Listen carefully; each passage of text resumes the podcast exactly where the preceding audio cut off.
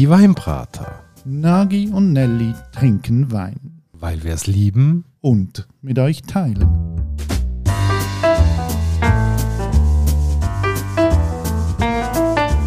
Hoi Nagi. Ciao Nelly und hallo liebe Hörerinnen und Hörer zu einer weiteren Folge von Die Weinbrater.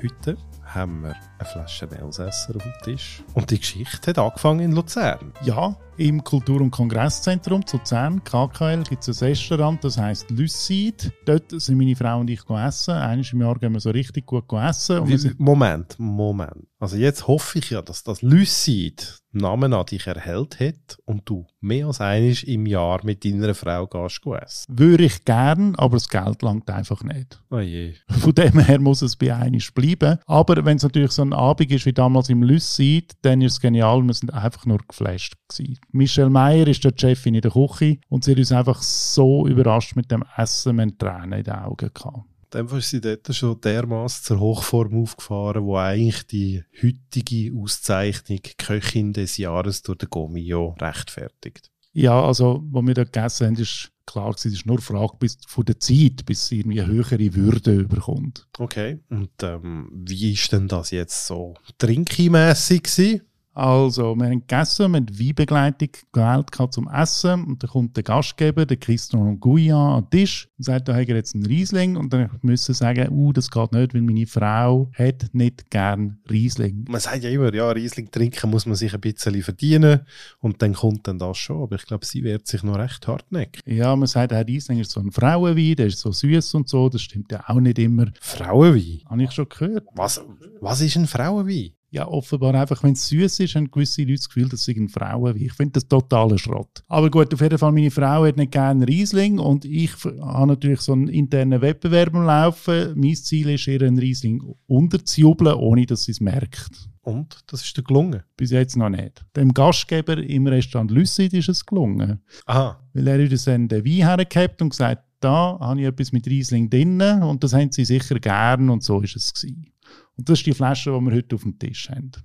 Eine spannende Flasche. Ich glaube, ich möchte gar nicht viel mehr Wort verlieren, sondern Nelly, willst du mal eins gerade zur Etikettenkritik streiten? Ja, also passend zu Riesling und Frau haben wir dann angedeutet, die nackte Frau so als Kunstfigur drauf. Und oben steht Vin Alsace, geschickt, diese reifenlose Schrift und unten so ein bisschen schräg gestellt Käferkopf. Jetzt muss man wissen, geschickt, das ist das Weingut die heißen so. Und Käferkopf ist ein Weinberg im Elsass. Käferkopf, das ist ein Grand Cru. Es ist der letzte Grand Cru, wo der Lagebezeichnung zugeordnet worden ist. Nichtsdestotrotz äh, genießt er eine gewisse Bekanntheit, befindet sich in der Nähe von der schönen Stadt Golmar, wo immer ein Besuch wert ist, aber natürlich auch die vielen kleinen Dörfer, die Winzerdörfer, wo all die namhaften Gewächse herkommen. Wenn wir ähm, das Anbaugebiet nach dem Sortenspiegel anschauen, eben viel Pinot Blanc, Riesling, Gewürztraminer, Pinot Gris, Silvaner, Pinot Noir,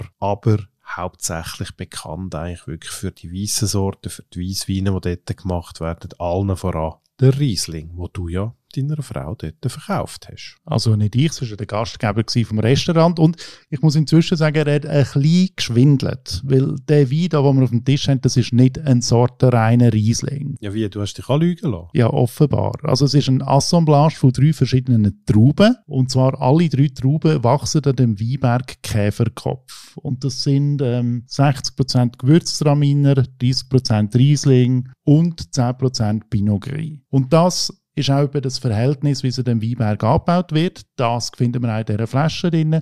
Ist ein bisschen außerordentlich, weil im Elsass hat man oft sortenreine Wein und das ist jetzt so ein bisschen die Ausnahme von der Regel. Nichtsdestotrotz, ich bin gespannt, weil reine Gewürztramine verträge ich meistens nicht so gut, weil es mir dann ein bisschen zu breit werden. Aber ähm, mir nimmt jetzt Wunder, was da hier dann kommt, wo die Familie geschickt produziert hat. Ja, und der Wein hat ja noch eine Besonderheit. Das ist ein Naturwein. Das heißt, er hat kein Schwefel drin zum Beispiel. Der wird total nach natürlichen Gegebenheiten angebaut.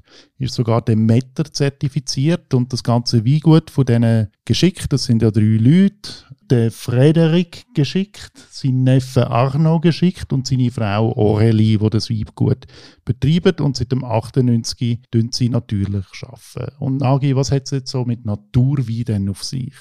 Ja, ich glaube, am einfachsten kann man sich Naturwein unter folgendem Ausspruch merken. Nichts hinzugefügt und nichts weggenommen. Will heißen, ähm, grundsätzlich fängt das an, wirklich bei einem biodynamischen Abbau, bei einem ökologischen Abbau, also keine Chemie im Rebberg, alles möglichst natürlich verlaufen. Man versucht, ähm, gewisse Biodiversität herzustellen, dass die Pflanze sich selber kann helfen sich selber stärkt. Dann nachher geht es darum, äh, wenn man ernten tut, dass man keine Reinzucht-Hefe beifügen, dass man die Hefe aus dem Rebberg nimmt. Das nennen wir dann auch äh, wilde Gärung. Und natürlich aber auch, ähm, und dort streiten sich dann Geister, kein Zusatz oder eben nur ganz wenig Zusatz von Schwefel. Weil dort ist es einfach so, wer auf Schwefel verzichtet, beim Abfüllen, der geht ganz grosse Risiken ein. Schwefel ist dafür da, um den Wein stabilisieren. Und wenn man dort äh, darauf verzichtet, dann muss man so wahnsinnig gut sauber schaffen und aufpassen, dass man nachher keine Bakterien oder Verunreinigungen drin hat, die die ganze Charge kaputt macht, dass man dann doch irgendwo sagt, äh, bei vielen Naturwein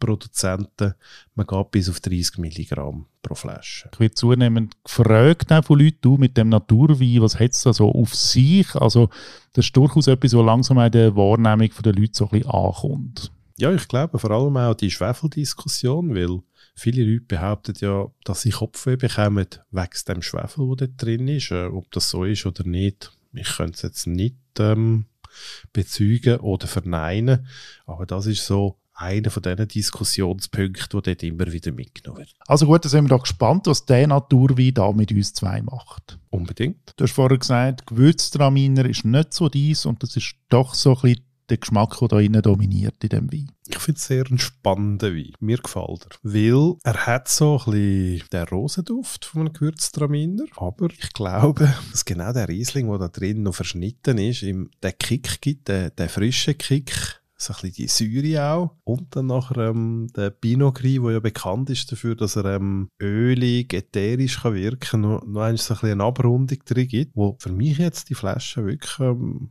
zu einem tollen und dank dem, dass es ein 16er ist, auch gereiften Wein macht, was sich jetzt einfach wunderbar trinken lässt. Ich finde das so speziell an dem Wein, weil du wirklich so das Gefühl hast, wenn du dich ein bisschen darauf konzentrierst, du schmeckst jede von diesen drei Traubensorten irgendwie so ein bisschen raus. Ich könnte es jetzt nicht sagen, ohne dass ich jetzt das nicht gewusst habe vorher. Was ich aber viel spannender finde, was kostet das überhaupt? Ja, der ist so bei 25 Franken umeinander zu haben. Also ich finde das recht ein cooler Wert für das Geld. Und das ist genau das Gefühl, das ich damals auch in dem Restaurant hatte, wo ich dort getrunken habe. Das ist so eine kleine Offenbarung für mich. Und ich habe mir nachher die Flasche extra nochmal einen Tisch bringen, einfach damit ich das Etikett kann abfotografieren und ihn nachher bestellen.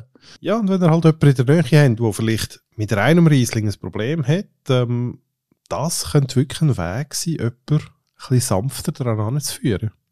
Dann äh, gönnen wir uns noch ein bisschen mehr von dem vermeintlichen Riesling. Wenn euch die Folge gefallen hat, wir sind immer froh, wenn ihr uns eine Bewertung hinterlässt auf Spotify oder auf Apple Podcasts. Und uns natürlich auch ähm, eure persönliche Meinung zu dem Wein hinterlässt, solltet ihr mal probiert haben. Weil es ist wie immer, Wein kann man trinken, man kann aber auch darüber reden.